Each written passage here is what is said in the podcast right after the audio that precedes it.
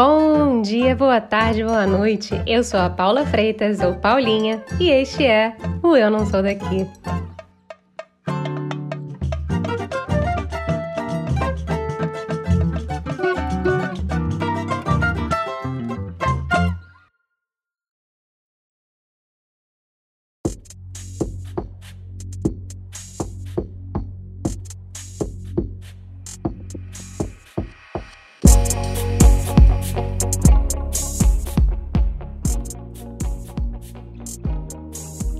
Antes da gente mergulhar no episódio de hoje, eu queria agradecer vocês por acompanharem a gente toda semana e pedir para vocês clicarem seguir onde quer que você escute a gente aí.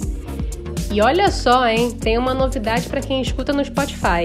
Eles colocaram um bendito sininho bem do lado do botão seguir. Clica nele também, por favor, que aí o que, que acontece? Você vai receber as notificações assim que a gente postar um episódio novo.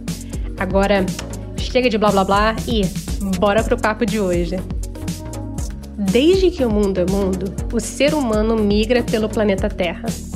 Você, assim como eu, deve ter ouvido recentemente de algum amigo ou amigo de amigo que disse estar interessado em se mudar para Portugal em breve ou em algum futuro não muito distante. A terra do pastel de Belém e bacalhau à Brás vem recebendo um forte fluxo de imigrantes desde os anos 90. Foi gente pra caramba e ó, eles chegaram por lá em três fases. A primeira foi caracterizada pelos imigrantes oriundos dos países africanos de língua oficial portuguesa, também conhecidos como PALOP. Seriam eles vindos da Angola, Cabo Verde, Guiné-Bissau, Moçambique e São Tomé e Príncipe segunda onda de imigrantes foi de cidadãos provenientes de países do leste europeu. E a terceira, peró, peró, peró, não menos importante, de brasileiros. Atualmente somos a maior comunidade de imigrantes em Portugal, seguidos por cabo-verdianos, romenos, ucrânicos, entre outros. E oportunidade parece não faltar mesmo, se a gente olhar com atenção, claro, né? Não vai cair do céu. Segundo a coluna do jornalista Jean Amato no jornal Globo, com a pandemia houve uma explosão de busca por mão de obra de brasileiros para serviços digitais em Portugal. Existe uma lacuna real neste mercado e os profissionais formados em terras portuguesas não suprem a demanda. A publicitária Angla Gomes tem apenas 26 anos. Desde que se mudou para Portugal em 2017, ela já acumulou experiência em mais de 16 empregos. Já fez até ponta em comercial para ganhar 50 euros. Hoje ela conta para a gente como foi essa montanha russa, como está em transição de carreira para entrar nessa lacuna de mercado existente por lá e como sente o tom xenofóbico quando escuta no trabalho. Você não está falando português.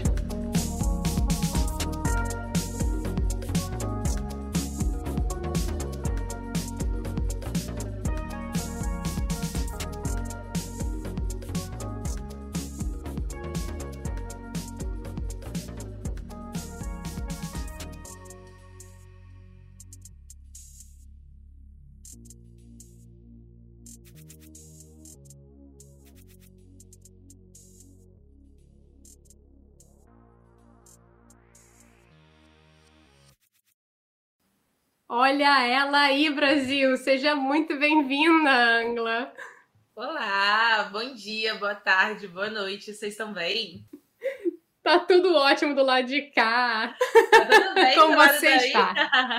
Tô ótima, graças a Deus. Tudo, tudo caminhando, caminhando pra frente. De vez em quando a gente caminha para trás, mas o importante é que o, a força vai para frente. Pois é, eu falo isso sempre com meu pai, quando eu falo assim, vai se andando, mas tá andando para frente? O importante é continuar andando, real, não pode parar. Não dá para parar, não dá. A essa altura do campeonato não dá.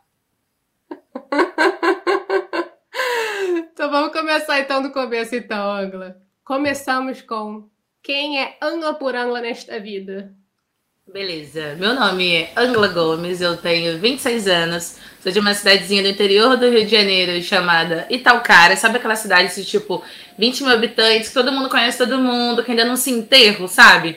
Ainda não se enterro que eu sou a filha de São Miguel, a filha da Dona Antônia. Eu sou dessa cidade e desde sempre eu soube que o mundo era muito maior que o meu quintal. Sabe aquela sensação desde muito novinha de que por mais que eu amasse a minha cidade e que eu era feliz lá, eu sabia que eu queria ver muito mais. Eu queria sentir muito mais, conhecer muito mais. Então, desde pequena eu sempre tive essa ânsia, assim. A Angla é esposa do príncipe, é mãe da Petra, é publicitária por formação. É, nesse momento em transição de carreira para tecnologia. E é isso, essa, essa é a Angla. Agora, eu amo o fato que você fala que você é uma imigrante não herdeira. Como é que começou essa história? Cara, enquanto eu tava voltando agora do trabalho para bater esse papo com você, eu tava pensando da onde eu falei isso pela primeira vez. E eu acho que o grande rolê é que é verdade, sabe? É que normalmente, Paula, quando a gente vê a história de pessoas que migram, história de pessoas, né, que vão fazer o intercâmbio, que vão morar fora, Normalmente essas pessoas têm um aporte financeiro dos pais, dos avós, dos padrinhos, o que é incrível e eu quero que os meus filhos tenham essa realidade um dia. Mas essa não foi a minha realidade. E o lance é que depois de quatro anos morando cá em Portugal, a gente conversava com os nossos amigos e eu e Príncipe a gente sempre fala isso. Na verdade, a gente já falou isso ontem à noite, voltando de um resort em Albufeira, porque o jovem imigrante não herdeiro, ele vence. Ele vence. Amém, Senhor. Ele vence. Mas a gente voltou falando isso, que quantas vezes a gente já falou que nós somos os mais pobres dos nossos amigos. E é, é engraçado, porque quando a gente conversa com amigos nossos aqui, amigos que eu digo do Brasil, né? A gente sempre percebe que é uma galera que, graças a Deus, veio, né, com a ajuda dos pais, que veio com uma grande grana, a galera que às vezes não precisa trabalhar, porque né, os pais conseguem ajudar financeiramente. Sabe? É, é essa a realidade da, da maioria das pessoas que a gente conhece, pelo menos. E essa não é a nossa realidade, sabe? A gente já ralou e rala muito para viver a vida que a gente vive, para ajudar a nossa família, para viver a vida que a gente quer viver um dia. Então, uma vez eu falei isso no Instagram, né, sobre ser jovem imigrante não herdeira por todas as coisas que as pessoas me perguntavam às vezes, e eu falava, gente, então, jovem imigrante não herdeiro, eu não, não sei como é isso aí que você está perguntando, eu sei de outro jeito. Eu posso dar um outro caminho. Acho que surgiu daí, falei uma vez, falei duas vezes, as pessoas começaram a falar sobre, a pedir um filtro, e aí agora temos até um filtro, jovem imigrante não herdeiro, rodando por aí, com jovens imigrantes no mundo todo. Não é mesmo? Não é mesmo? E se falando em ralar aí, porque eu sei que você rala um bocado, inclusive, assim, outra coisa que eu acho que você fala muito, que você é, vou botar assim, aqui eu tô fazendo mais aspas aéreas pra galera que não tá vendo a gente, famosa nas redes por ter tido 16 empregos em três anos. Três anos, foram isso mesmo? Foi, foi mais de 16, viu? Vou te falar que nossa, amiga, foi, foi mais de 16. Eu falei 16 no IGTV, que é para ficar um número ali, sabe? Um pouco mais decente, entendeu? Porque foram mais, teve vários jobs que de um dia, ou que eu só fui um dia. Mas desde que eu cheguei aqui, em novembro de 2017 até hoje, outubro de 2021, eu tive alguns mais de 16 empregos, uns 20 e tantos, assim. E sempre que perguntam por que tantos empregos, eu sempre digo que, primeiro, quando a gente vem sendo imigrante não herdeira, a gente não tem muito que escolher, né? A gente tem que. Eu não digo nem aceitar o que vem, porque aceitar o que vem talvez seja algo um pouco incisivo. Mas a gente é obrigado a trabalhar. Eu falo que quem não trabalha não come, pelo menos essa é a minha realidade. Então tem que trabalhar. Já trabalhei, meu primeiro job aqui foi em limpeza, limpando casa de estudantes da Nossa Senhoria. Então, eu lembro da emoção, Paula. De... Da Nossa Senhoria? Explica aí, calma aí, peraí. O que, que quer dizer Casa Sim. de Limpeza da Nossa Senhoria. Para tá, quem não, nunca foi a Portugal, que agora você botou o ponto de. Foi, foi agora, né? Não, vamos lá, galera. Vamos chamar o dicionário Primeirão. Primeirão, o dicionário português. É Primeirão o nome. Senhorio é tipo o. Mano, e você sabe que dá branco em como é em português brasileiro, cara. Mas o dono da casa que a gente mora no Brasil, como é o dono da casa? Ah, o proprietário. O proprietário. Aqui a gente chama de senhorio e senhoria. Então, por exemplo, o dono da casa que eu moro hoje, ele é o meu senhorio, é mais ou menos isso. Nossa, mas parece muito formal, muito colonial, né? Muito... Mas é, nossa, aqueles são super coloniais, é, formais, sabe? Eles são bem formais na fala Chega a ser engraçado às vezes, mas com o tempo a gente acostuma e, e vai até sendo tanto assim. Eu lembro, a gente ia mudando de assunto aqui, né? Mas eu lembro quando eu fui no Brasil em 2019 eu tava, eu trabalhei, né, no tempo que eu fiquei lá, fiquei três meses, né, trabalhei nesses três meses lá, pra, foi a época que eu fui terminar a faculdade, e eu lembro que as minhas colegas de trabalho numa loja falavam, Angela, você é tão formal, você é tão educada, e eu pensando, gente, eu sempre fui muito educada, né? Meu pai e minha mãe fizeram um bom trabalho. Mas, de fato, eu tava ainda mais formal, sabe? Porque é diferente a forma que a gente fala aqui em Portugal. Então, os portugueses falam palavrão pra caramba, assim, aprende a falar muito palavrão. Muito palavrão. Mas os palavrões são numa frase bastante formal, entendeu? Não gente. faz sentido, eu sei, mas é verdade. Faz o menor sentido, porque o carioca ele fala, ele é cheio de palavrão também, mas é um palavrão assim meio que jogado, né, na informalidade. Sim, não, eles falam muito palavrão aqui, real, assim, muito mesmo. Não vale, eu não posso dizer quais, né, mas me sigam no Instagram para ver quais são os palavrões que os portugueses, palavrões que os portugueses falam. Pode sim, porque aqui não tem censura. Não, pode, amiga? Pode mesmo? Pode. Ah, então tá. O que eles mais falam, que a gente pega, é tipo, foda-se. Mas eles falam, tipo assim, foda-se. Assim, entendeu? A gente não fala foda-se, a gente fala normalmente vai se, entendeu? Quando uhum. a gente fala no Brasil. Eles é um, é um verbo mesmo, sabe? É tipo assim. É, é Mas quando eles não querem mais saber do negócio? É tipo, por exemplo. É, é que é difícil pensar agora, mas é sempre tipo, foda-se, pá. e é o pá junto, entendeu? Tipo, foda-se, pá. Pra tudo, amiga. Para não ter algo no mercado, para conta de luz cara, para não gostar da comida, para se irritar, é, é, tudo, entendeu? Tipo, foda-se. Gente. É e uma coisa que eu, pelo menos, e ai, é uma coisa de tipo assim, aqui eles normalmente brigam, discutem, e aí depois tá tudo bem. Eu ainda não acostumei com isso. Por quê? Porque, né, na nossa, na, nossa, na minha realidade, pelo menos, se alguém fala alguma coisa mais alterado ou é um pouco mais estúpido, né? Acabou, né? Tô brava, vou guardar aquela mágoa pelo menos por um tempo até sentar, conversar e resolver. Aqui não, eles discutem e aí depois tá tudo bem. Sabe o que eu acho que é também uma coisa de. Eu tô falando disso em relação a trabalho, tá? Tô falando aqui no meio de trabalho. Eu uhum. acho que eles têm muita inteligência no sentido de separar o trabalho da vida pessoal. Opa. Então, por exemplo, a galera tá brigando no trabalho, brigando no chão da fábrica, né? E aí brigando na loja, e aí depois na hora da pausa tá todo mundo indo tomar cafezinho junto. De favor, assim, sabe? Olha. Como assim? Eu acho que é uma, sabe, é, eles são mais evoluídos nesse sentido. Porque para mim, pelo menos, tá aí uma coisa que eu ainda não aprendi, separar o pessoal do trabalho. Ofendido, eu também fico, tá? Eu fico, nossa, eu fico ofendida, eu fico brava. Como assim? Eu sou tão legal. Mas aonde a gente estava, amiga? A gente estava onde? Estava falando dos empregos, porque nada é fácil quando você é uma jovem imigrante não herdeira. Você precisa fazer de tudo um pouco nesta vida. E você estava me contando aí que em Portugal você já fez de tudo um pouco. Inclusive, você, você começou na, no seu senhorio, não foi isso? Exatamente, limpando a casa dos estudantes do, da minha senhoria eu fiquei, eu lembro da emoção de ganhar os primeiros euros, sabe? Tipo assim, ter os primeiros 10 euros na minha mão, tirar foto, mandar para os meus pais e falar: eu tenho 10 euros que eu trabalhei por essa grana, sabe? Enfim, na época que eu vim para Portugal, o salário era menos de menos de 600 euros, era 500 e pouquinho. Depois das limpezas, eu fui para um restaurante, trabalhei por três meses lavando louça no restaurante. Depois eu fui para as fábricas e aí começou uma longa carreira nas fábricas, Paula. Trabalhei em fábrica de vidro, em fábrica de plástico, em fábrica de sapato, em fábrica de papelão. E foi isso. Muitas fábricas por muitos meses, porque fábrica aqui é uma coisa que normalmente paga-se um pouco mais. Tem um subsídio de turno. Então, quando você trabalha em fábrica, você normalmente trabalha na madrugada. Então, tu recebe uma graninha a mais por aquele trabalho em horário noturno. Mas eu passava super mal também nesse horário noturno.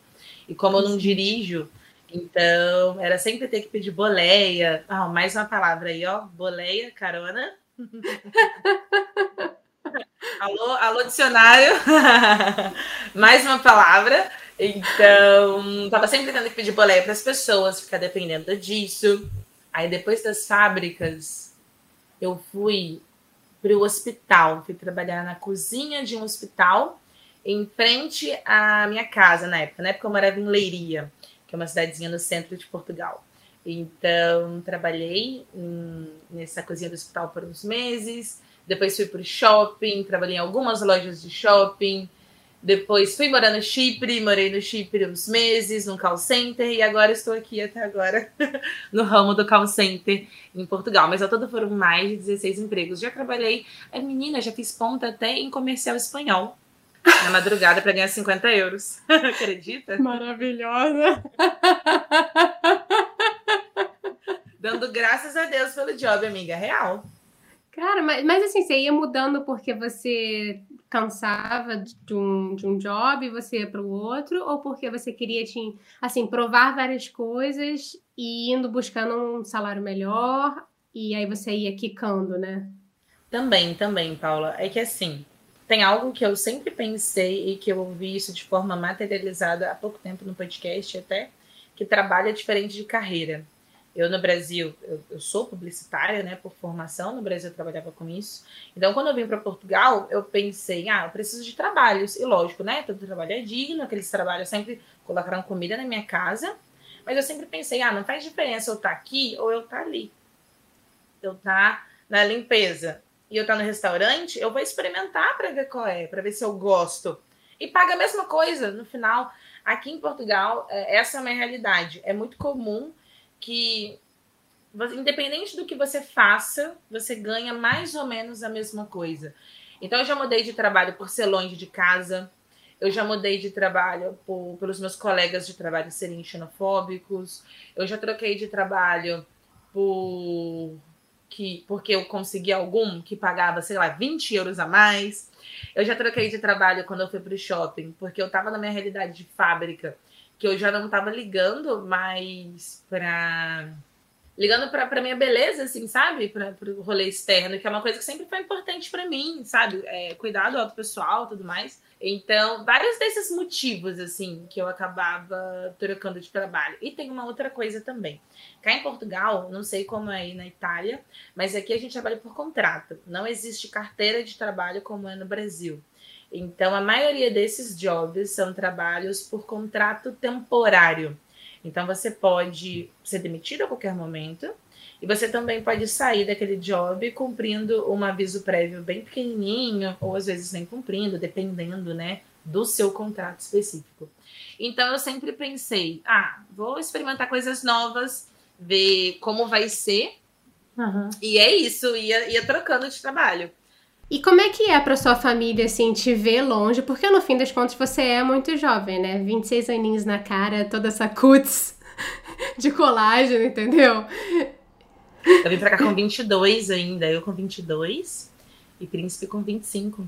É, pois é, então assim, casados jovens, mudando para outro país, muito jovens.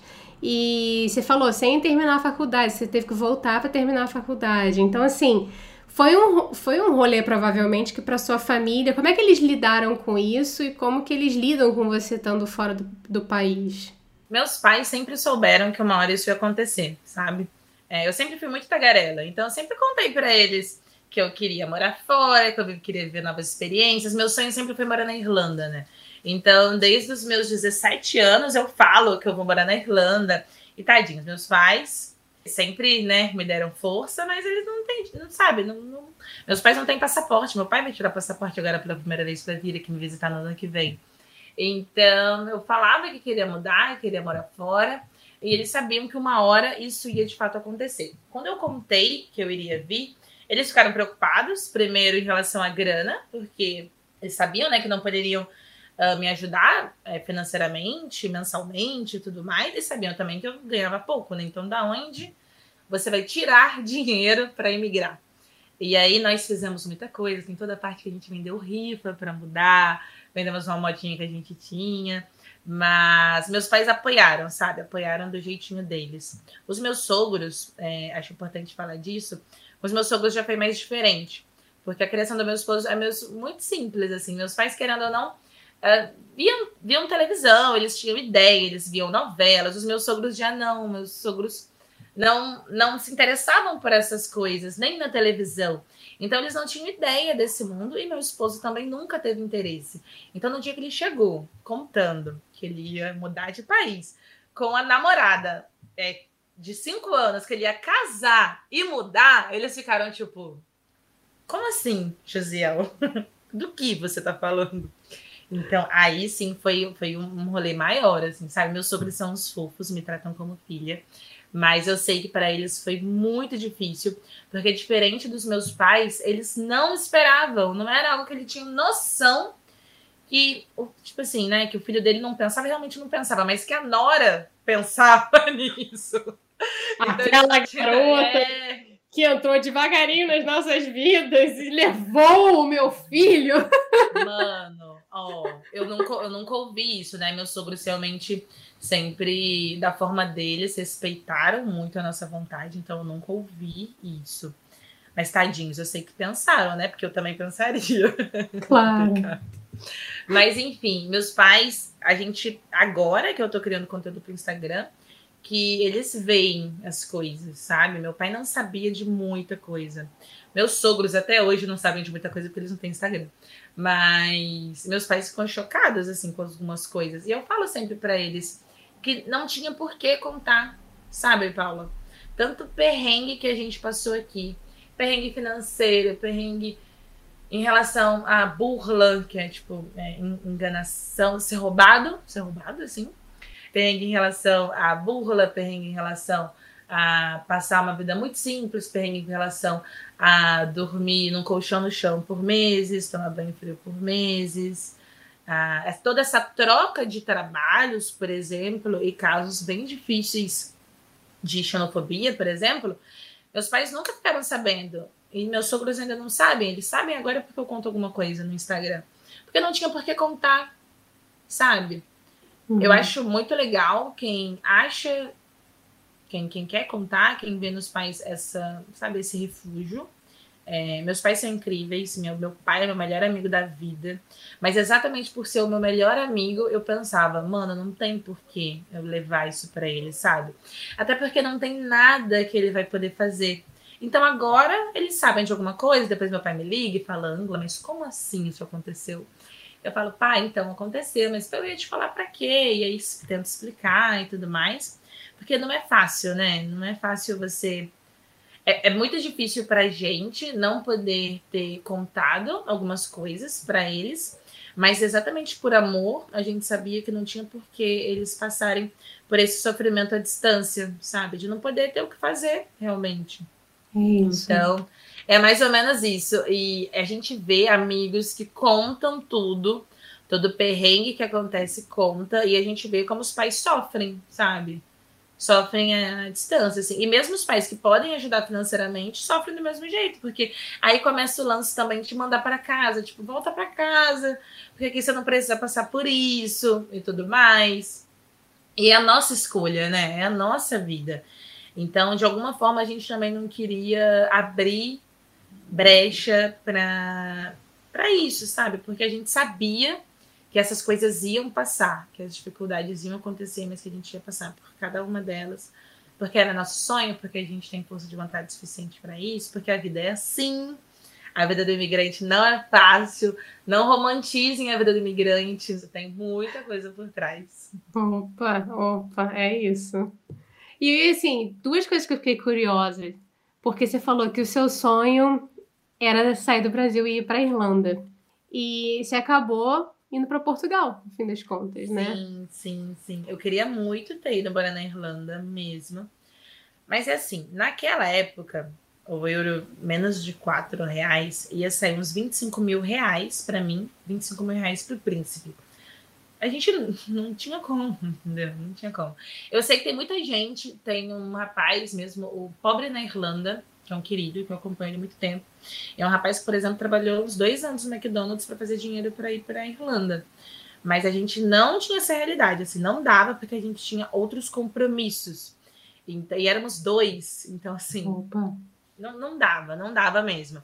E aí o que aconteceu? A gente começou a pesquisar e ir para Europa de outro jeito. E o que aconteceu foi que tinha uma mina que morava na Irlanda e ela estava vindo para Portugal. E aí ela fez um canal, um vídeo no YouTube na época falando, gente, indo para Portugal, e Portugal isso, e Portugal dá para ter dupla cidadania depois de cinco anos, e o visto de estudante é mais tranquilo. E aí eu comecei a pesquisar, pesquisar, pesquisar, passei uma madrugada pesquisando, entreguei o plano para o príncipe pronto, e ele por um acaso topou, assim, foi Deus, viu? Ele topou, e aí viemos. Mas a Irlanda ainda é um sonho, eu tava pensando nisso hoje até, tava pensando lá. Você acha que vocês um dia vão? Vocês acham então que você um dia vai? Com certeza, com certeza. Falta dois anos, falta dois anos? Não, falta um ano para a gente dar a entrada na dupla cidadania. Ano que vem a gente já tem direito de dar entrada na dupla cidadania portuguesa. Depois de cinco anos legalmente cá, você tem esse direito. Então, ano que vem a gente já dá entrada, leva mais uns seis meses para sair. Daqui a um ano e meio a gente pode estar em muitos lugares. e com certeza, com certeza. Tenho, tenho muita vontade ainda. Talvez o meu castelinho de areia seja destruído, sabe? Mas eu quero, eu quero, eu quero lá ver, eu quero lá ver. Todo mundo fala, mas que é muito frio, mas que chove muito. Eu falo, gente, eu gosto de frio e chuva. Tá tudo bem pra mim. Exato. Eu quero viver essa experiência, sabe? E enfim, é sobre o mundo ser muito maior que o meu quintal. Ainda vou morar em todos os continentes, Paula. Escreve o que eu tô falando. Vocês estão escrevendo, gente, o que eu tô falando? Eu vou morar em todos os continentes, todos eles. Não vou deixar nenhum para trás, nenhum para trás. incrível, incrível. Tomara, tomara mesmo. Eu vou estar assistindo aqui de cadeirinha VIP. Ah, você indo morar sim. em tudo quanto é buraco. Ai, amiga, é muito, é muito especial, sabe? Ah, eu sempre digo que o mundo é muito pequeno, a vida é curta demais para a gente achar que só existe uma forma de viver, só existe um tipo de cultura e que a forma como a gente foi criado ou ensinado é a única forma certa. Quando a gente fala né, de ética e moral, isso não tem volta, né? Ética e moral é um fato. Agora, todo o resto é. Todo o resto é mutável, todo o resto difere de cultura. Então, eu acho muito incrível. Aqui eu tenho, nós temos muitos amigos de nacionalidades diferentes. E é muito legal ver como cada um é criado, como cada um tem seus hábitos. Isso é incrível, incrível perceber isso. Eu não aceito não viver culturas diferentes e ter amigos, sabe, diferentes em vários lugares por aí, poder falar. Ô, Paula, então, tô indo para sua casa esse final de semana. E aí depois falar para outro amigo: Olha, então, você que mora aí na Bulgária, tô indo para aí semana que vem. Nossa, isso é tudo, não tem nada que faz os meus olhos brilharem mais do que poder viver isso, sabe? E aí não só como turista, mas uhum. morar também, sabe? Residir, de fato, ter um endereço e, né, trabalhar de alguma forma, ter uma rotina em países diferentes. Eu acho isso muito maravilhoso. É isso. Desafiador, mas maravilhoso. Opa, com certeza, com certeza. E assim, tem gente, você falou que tem gente de tudo quanto é buraco, né? Que você conhece nessas redes. Mas Portugal, eu acho que tem uma peculiaridade que eu não sei se para você é fascinante, mas eu fico vendo você de vez em quando você posta umas fotos, né, das suas amigas e seus amigos. E tem gente que é de outros países que também falam português que sim em Portugal. E assim, eu acho que tem duas vertentes da mesma pergunta que eu queria te fazer, assim, e aí você responde como você quiser, Angela, mas Beleza. A primeira é que Existe alguma coisa que unifica vocês de alguma maneira, além da língua? E a outra coisa é assim: qual foi o choque que você vê e que você discute entre vocês? E vindo de. Odeio esse termo, ex-colônias portuguesas, mas são, né? Tá. Não, sim. E é, é, mais ou menos isso que eu tava pensando, porque eu tô pensando aqui agora nos meus colegas de trabalho. Eu tô na empresa, essa semana, normalmente eu trabalho em home office. Nas últimas duas semanas eu tô na empresa e eu fiz amigos, mais amigos, não é? Cabo-verdianos e angolanos. E é uma gracinha eles falando. Ah, eu acho tão lindo. E tipo assim, a gente conversa às vezes exatamente sobre isso. Sobre como nós também falamos português e às vezes nós ouvimos no telefone de que, que nós não estamos falando português, sabe? Tipo, tanto eu, brasileira, quanto os meus colegas angolanos e cabo-verdianos, às vezes ouvem no telefone isso de outros portugueses, sabe? Não são de todos, enfim. Ah, é, é uma minoria, os bons são a maioria, eu vou sempre acreditar nisso. Mas às vezes a gente ouve, sabe? Tipo, ah, menina, não está a falar português. E, tipo, caramba, eu tô falando o quê então? Você não tá me entendendo? Eu tô falando português. E, tipo assim, tem. A gente sabe que é diferente, é diferente sim. Eu não falo igual os portugueses falam. Os cabo-verdianos não falam igual os, os brasileiros. O angolano também não fala igual o cabo-verdiano, mesmo sendo dois países do continente africano. Mas todo mundo percebe todo mundo. Vai ter uma diferença ali de uma palavra ou outra. A gente tem um sotaque diferente, eu acho isso tão maravilhoso, sabe? Essa diferença de sotaque, de jeitinho, eu acho muito fofo o português falando também. Mas tem, tem, tem, tem um rolê da ex-colônia, sim, e que a herança também, né? Por exemplo, esses dias eu saí com uma seguidora que virou amiga, ela é angolana, e ela estava me falando de palavras que esses dias meio que chamaram a atenção dela no trabalho dela. Ela não trabalha comigo, é, ela trabalha num banco até. E um colega chamou a atenção dela falando: Ah, essa palavra que você disse é muito pouco formal. E aí ela falou: Ah, mas tem várias palavras que eu não vou lembrar agora, eu realmente eu não quero nem dizer que eu posso estar em erro. Uhum. Mas ela falou de palavras que eles também falam aqui, os portugueses também falam aqui, que são palavras de origem angolana. E, tipo assim, às vezes o português, por exemplo, não sabe ou esqueceu que ele também está falando palavras de origem angolana. Assim como a gente no Brasil também fala, né, várias palavras de origem africana e tudo mais. Então tem toda essa mistura assim, ao mesmo tempo que isso é muito gostoso, e eu, pelo menos, acho isso tudo muito lindo. É, algumas pessoas ainda problematizam isso, sabe? E isso, isso é real. É real mesmo. A nível de xenofobia, você diz. Sim, sim. Tanto que muita gente fala que a gente não fala português, que a gente fala brasileiro. Ao mesmo tempo que tem um lado uh, interessante nisso, que a gente tem um idioma, né, que foi mudado, conforme toda a herança africana, conforme também as palavras que a gente herdou do povo indígena que já estava no Brasil, ao mesmo tempo que também tem todo um rolê cultural legal nisso, também tem o nível de xenofobia, que eu acredito sim, do tipo, você não tá falando português, você tá falando brasileiro. Ou eu, eu não tô perceber você. Tipo assim, cara, como assim você não tá me percebendo? Tipo, o que, que eu falo em qual idioma para você perceber? É um termo, é uma frase tão engraçada, né? O português ele fala, eu, eu não tô a perceber você. É, Parece que é quase como se não estivesse te notando, né? Se a gente é, pensar. É, não tô a perceber, não tô a perceber. É, e aí também tem o tais a perceber. Tipo, é, é diferente, é diferente. E a gente entende o que eles estão falando, então eles também estão entendendo a gente. E por mais que às vezes, Paula, o que é normal vai ter ali uma diferença de não entender alguma coisa, a gente pergunta a gente explica, a gente conversa, e aí a gente se mantém assim, porque não é isso que as pessoas falam, fazem em outros idiomas, sabe? Então, por que que no português a gente não vai fazer isso? Por que a gente vai pro problematizar isso, sabe? Sendo que tem vários acordos até em relação a países de língua portuguesa, de, é, de facilidade para estudo, para migração. Então, não dá, sabe? Não dá. Não dá para a gente romantizar isso. Todos falamos português, sim, e vão ter que engolir o nosso sotaque, meu carioquês da roça também. Eu não vou mudar. Que bom, Como e não assim? mude. Nem pensar. Muita gente pergunta isso às vezes. Às vezes a galera me pergunta: Ah, tu acha que meu sotaque vai mudar? Principalmente a galera do Nordeste, né, do Brasil. E eu falo, cara, eu espero que não mude, não tem por que mudar. Provavelmente tu vai aprender uma palavra ou outra, o que é normal. Não tem por que a gente chegar aqui e por exemplo, é por facilidade também. Canudinho, né? Eu lembro que é uma coisa que no início, quando eu falava muito, né? Quando eu via no lugar, eu falava, ah, me dá um canudinho. E não é canudinho, é palhinha. Palhinha. E eles falam com sotaque bonitinho ainda, tipo, palhinha. Queres, uma palhinha? E aí você fica tipo, eu vou passar minha vida toda pedindo canudinho? Para quê, mano? Facilitar minha vida, eu vou pedir uma palhinha. Claro. Então, a gente incorporar as palavras é completamente normal e é para nossa própria sobrevivência. E também porque é legal, sabe? A gente tá aqui, então a gente tem que incorporar, faz parte da cultura, isso é legal. Mas mudar o sotaque eu não vejo necessidade nenhuma, nenhuma mesmo, assim, não. Hum, com certeza, com certeza. E no fim das contas, você acha que você já se sente em casa, em Portugal, de alguma maneira? Eu amo essa pergunta, eu pergunto sempre no, no, no projeto do Mundo Mercosul Quintal.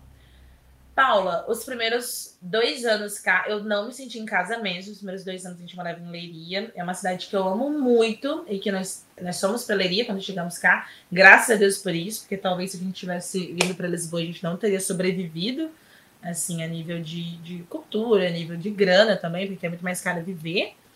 Mas nos primeiros dois anos eu não me senti em casa. Até que nós fomos para o Chipre ano passado e nós ficamos poucos meses lá, ficamos três meses, e nós percebemos que Portugal era de fato necessário, que a dupla cidadania realmente abre portas. Quando a gente voltou, a gente veio para Lisboa, então Lisboa foi tipo um boom na nossa cabeça, sabe? Novas possibilidades, é, meio de transporte, transporte público funciona, muita coisa para fazer, muita gente diferente, multicultural. É, Lisboa tem pessoas de todas as cores, de todas as crenças, de todos os estilos. E eu acho isso tão maravilhoso. E isso me fez me sentir mais em casa também, sabe? Então hoje sim, eu me sinto em casa em Portugal, me sinto em casa em Lisboa. Eu sou muito grata por tudo aquilo que Portugal me proporciona, mas o meu lugar não é aqui definitivamente não é aqui. Eu não sei onde é ainda, sabe? Talvez seja na Irlanda, talvez não. Talvez. Mas Esperemos. Talvez, assim, talvez, talvez. Mas eu me sinto em casa, mas eu sei que meu lugar não é aqui. Opa, opa, opa, opa, opa, opa.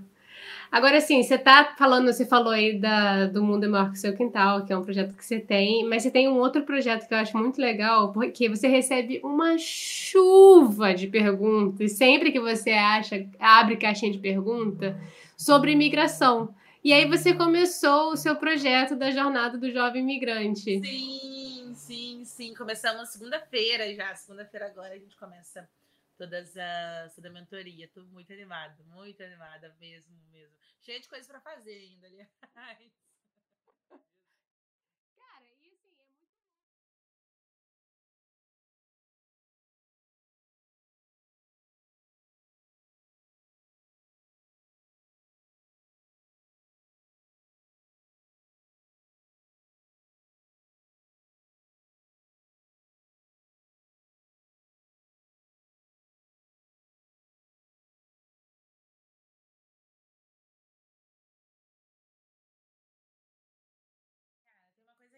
Digo sempre pra galera, assim, no direct, quase todos os dias eu falo isso pra alguém. Eu acho que o importante é você pensar onde você quer estar daqui a 5 a 10 anos, sabe? Médio e longo prazo. Eu não falo onde você quer estar no sentido de onde você vai morar, porque onde você vai morar é algo muito pequeno. Mas que estilo de vida você quer ter? O que você quer estar comendo? Que tipo de roupa você quer poder estar vestindo? Que estilo de vida você quer poder estar tá viajando, estar tá morando numa casa confortável? Você daqui a 5 a 10 anos vai precisar ajudar alguém financeiramente da sua família? Você vai ter filhos? Qual a idade dos seus filhos? É, o que você quer reviver a médio e longo prazo? Se isso engloba morar fora, se morar em Portugal vai te ajudar nesse processo a alcançar seus sonhos, venha. Venha com responsabilidade, com planejamento. Planejamento não é só dinheiro, não é só dinheiro mesmo. Planejamento é informação também. Eu vi muita gente que veio com tipo 10 vezes mais grana que a gente veio. E voltou para o Brasil com uma mão na frente outra atrás, infelizmente, porque não tinha informação, não teve planejamento a nível do que era necessário, a nível de noção mesmo, assim, sabe? Se deslumbrou em algum momento. Então, se morar em Portugal vai te ajudar a chegar onde você quer estar daqui a 5 ou 10 anos, venha, mas venha de forma consciente, sabe? Sabendo que talvez você vai precisar dar. É clichê, mas sabendo que talvez você vai precisar dar uns passinhos para trás, para dar um salto para frente e chegar onde você quer chegar. Porque é real, assim, é real. Pode doer um cadinho, mas você chega lá. Dói, dói, dói. Quando você é um jovem imigrante não herdeiro, então, eu acho que dói um pouco mais, entendeu? Porque se não tem trabalho, a gente não come. Mas. Aos poucos as coisas vão acontecendo. É, eu digo sempre que o rolê em Portugal é trabalhar, sabe? Porque se você trabalha, você consegue ter uma vida minimamente confortável. Não tem jeito, assim. É, aluguel, por exemplo, arrendamento, né? Aqui a gente fala arrendamento, renda, arrendamento. É, arrendamento em Lisboa, por exemplo, hoje está bem caro.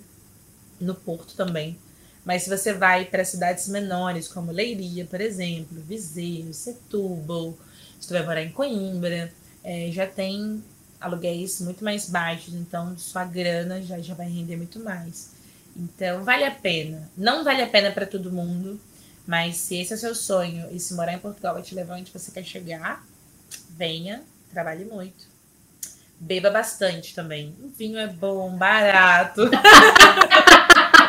Às vezes mais barato que água, gente. Ai, nossa, gente, eu não bebia no Brasil e nem falava palavrão.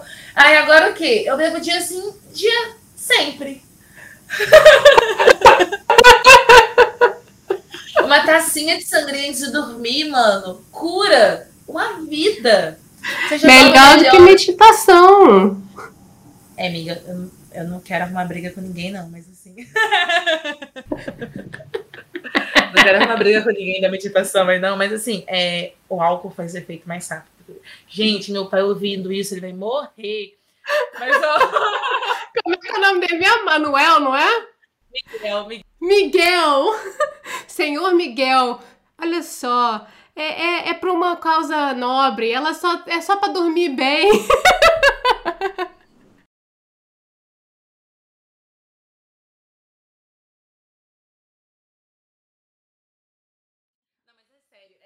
Doido isso, né? E, cara, tem algo muito legal também.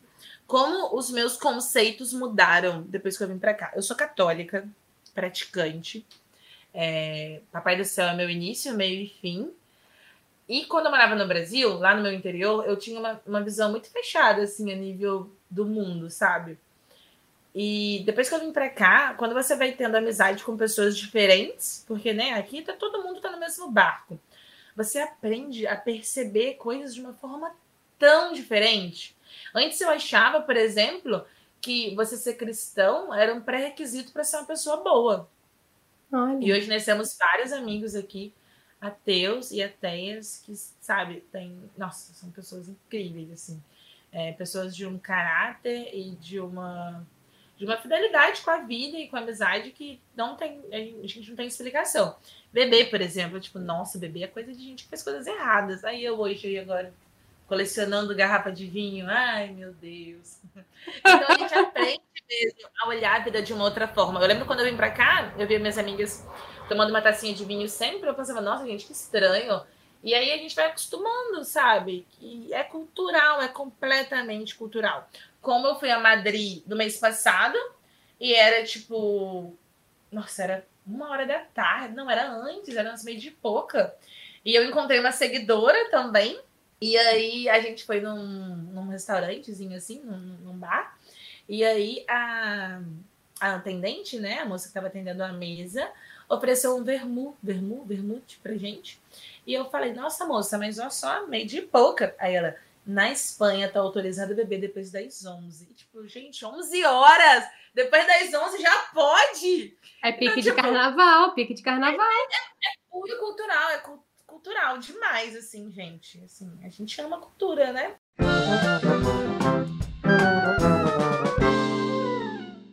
Com certeza, com certeza. E puxando aí já nessa oportunidade cultural, vamos agora para o bloco que eu estou chamando de momento chorrindo, que é aquele momento rir para não chorar, que é quando eu pergunto, basicamente, se você teve aquela gafe, aquele perrengue, aquela história tragicômica que eu vou pegar aqui e vou ficar olhando para você e depois eu ficar rindo da tua cara. Tenho, é porque eu pensei, história triste ou história engraçada, mas então é engraçada, né? Tá bom, vamos lá. Você pode contar triste também, tá tudo bem. nesse restaurante, nesse primeiro restaurante, eu fiz duas amigas que por muito tempo elas foram tudo pra gente e ainda são das, das minhas melhores amigas cá portuguesas, as nossas primeiras amigas cá foram portuguesas. Digo nossas porque as amigas do príncipe também. E eu lembro que a gente estava, né, querendo comprar um carro na época. E eu perguntei para Vilma, eu falei, Vilma, a gente tá querendo comprar um carro, tal, sabe de alguma coisa? E ela falou, ah, eu tô querendo vender o meu carro. E aí ela falou, ah, eu falei, ah, mas quanto é teu carro? E ela falou, ah, 12 mil euros. E aí eu, 2 mil. Aí eu não falei com ela, né? Mas eu fiquei, tipo, eu fiquei na minha cabeça, né? 2 mil euros? Cheguei em casa, amor. Você não sabe que carro que a gente vai comprar. A gente vai comprar o carro da Vilma. Sabe quando é? 2 mil euros. Amiga, a gente não tinha esse dinheiro. A gente tinha, sei lá, 10 conto na carteira. Mas eu pensei, 2 mil euros é acessível, entendeu? A gente junta, a gente dá, sei lá, uns. Sei lá, a gente junta, dá uns 500 conto pra ela e parcela o resto. O príncipe falou: Amor, então, o carro da Vilma não é 2 mil euros, não. Se for 2 mil euros, a gente não pode comprar. Mas não é 2 mil euros, é mais. O carro dela é novo, o carro dela é completo, não sei o quê. Aí eu fiquei pensando, na ele não entende de nada. Cheguei no trabalho no dia seguinte. Aí eu falei com a Vilma, né? Falei, ô Vilma, então, é, o príncipe falou que a gente não pode comprar o seu carro. Mas ele é um palhaço, entendeu? E ele falou que o seu carro não era o preço que você disse. E aí eu preciso comprovar. O carro é 2 mil euros, não é? Ela, não, amiga, que 2 mil euros, amiga. É 12. Amiga, é que eles falam 12 e 12. 12, 12. É a mesma coisa, cara. O carro era 12 mil e eu entendi 2. Eu queria comprar o um carro. E aí, enfim. Mas o carro tá, tá depreciando de valor. Porque eu tive com a Vilma esses dias e ela falou que tá vendendo o carro por 5. Então, a gente não comprou. Ô, Vilma, amiga, se você ouvir esse podcast, que bom quando eu comprei seu carro, hein? Quando ele perdido muito dinheiro. Porém, olha pelo lado positivo, dá pra comprar quase. Pois é, é verdade, já quase comprou. Verdade. Entra no momento aí, bate e volta, que é rapidão, tá? Respira aí. Tá. Primeira coisa que vier à cabeça.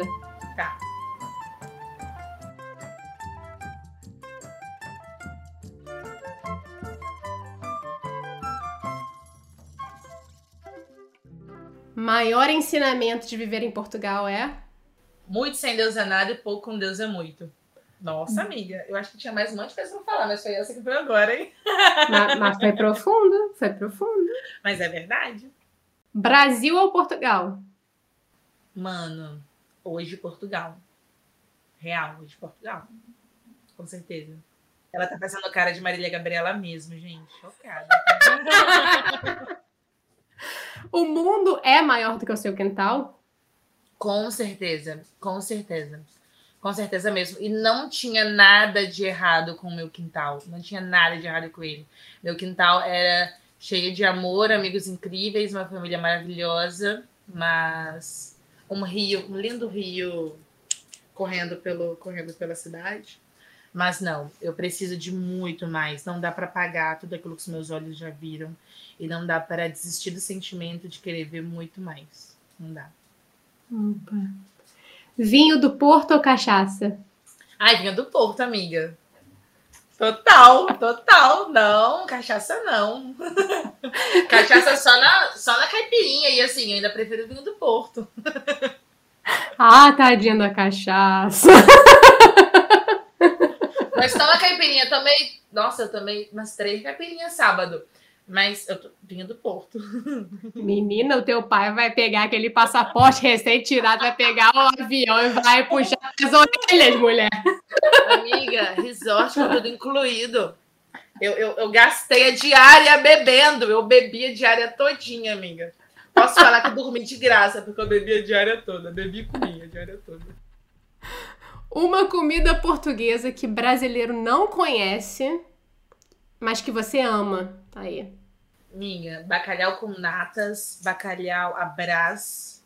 Bacalhau com natas e bacalhau abrás. Maravilhoso, maravilhoso.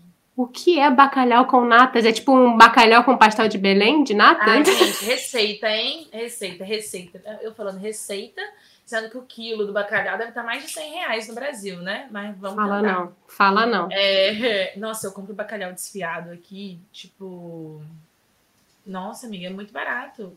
Eu pago 3 euros 400 gramas. Tipo, é muito barato. É muito barato, real mesmo. Sem, sem condições. Para terminar o bate-volta, temos duas. Vamos lá. Lisboa ou Leiria? Lisboa. Hoje Lisboa, com certeza. Eu acho que para alguém que vem morar cá com pouca grana, Leiria, uma cidade menor, é, pensem nisso, tá vindo para Portugal com menos grana, menos grana, não venham para uma cidade maior. Esse é o meu conselho e a minha experiência. Procure uma cidade menor, você vai receber a mesma coisa. E uma cidade menor que tem emprego, tá? Não adianta tu ir para uma cidade menor que não tem trabalho em lugar nenhum. Mas assim, uma cidade menor que tem emprego, alguma infraestrutura, né? Se tem filho e tal. Se você não dirigir e precisar de transporte público. Mas cidade menor, tu vai receber a mesma coisa que a gente recebe aqui em Lisboa, só que vai pagar metade no aluguel. É mais inteligente, na minha opinião. Com certeza. Meu bate-volta bem longo, né, amiga?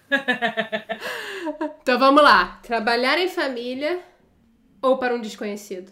Para um desconhecido. Olha! Ah, para um desconhecido, eu acho. Eu já trabalhei com meu pai. Meu pai não me pagava salário, não. Porra, você tá falando muito do teu pai, ele vai puxar muito seus olhos quando ele te ver. Nossa, gente, você sabe que as pessoas às vezes me perguntam, tipo assim, não, mas e sua mãe?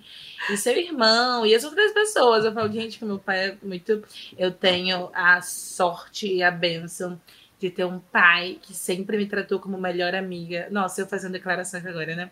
Mas que sempre me tratou como melhor amiga desde que eu era criança. Então, desde criança, meu pai sempre me tratou como a melhor amiga dele.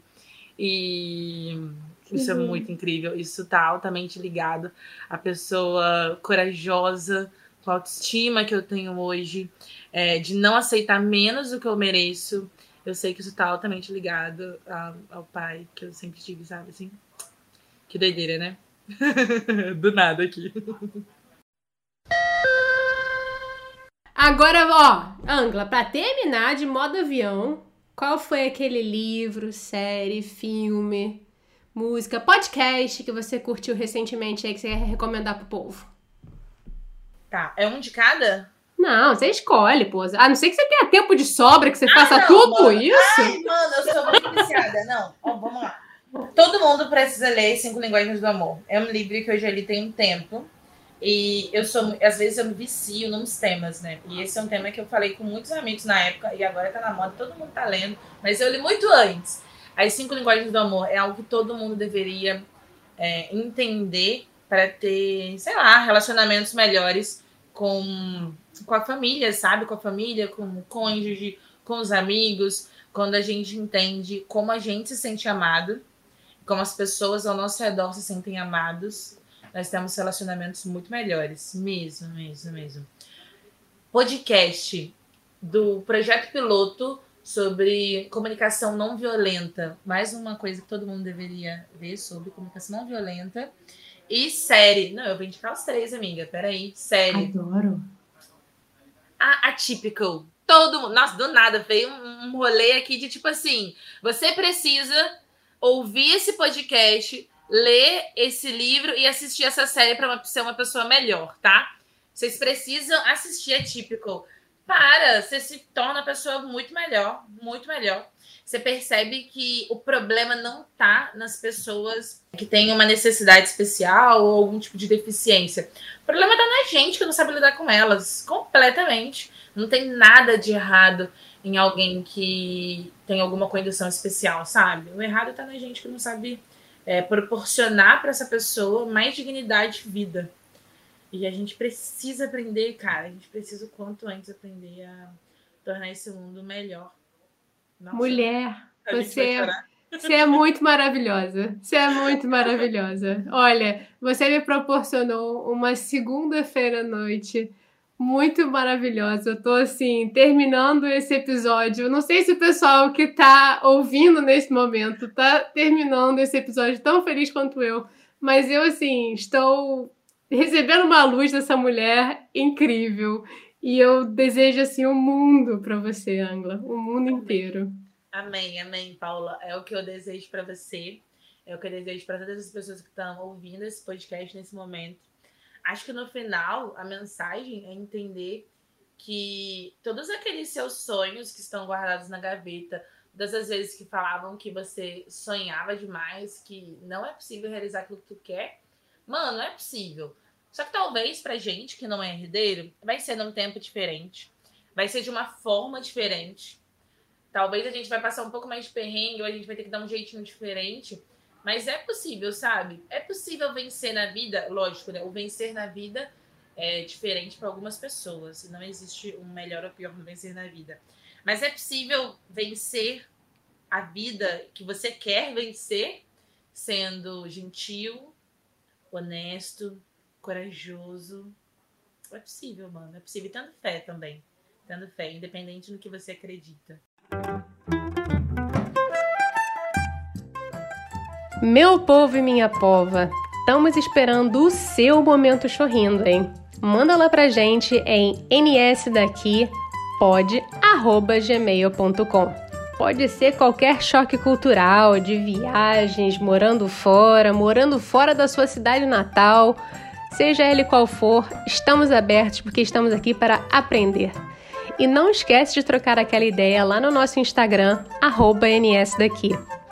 O Eu Não Sou Daqui foi apresentado por Paula Freitas, editado pela Juliana Oliveira, design gráfico da Gabriela Altran e consultoria do João Freitas. A nossa música tem composição em flautas da Karina Neves, violão de sete cordas e bandolim do Pedro Franco e mixagem do Tito Neves. Valeu, pessoal, e até a próxima!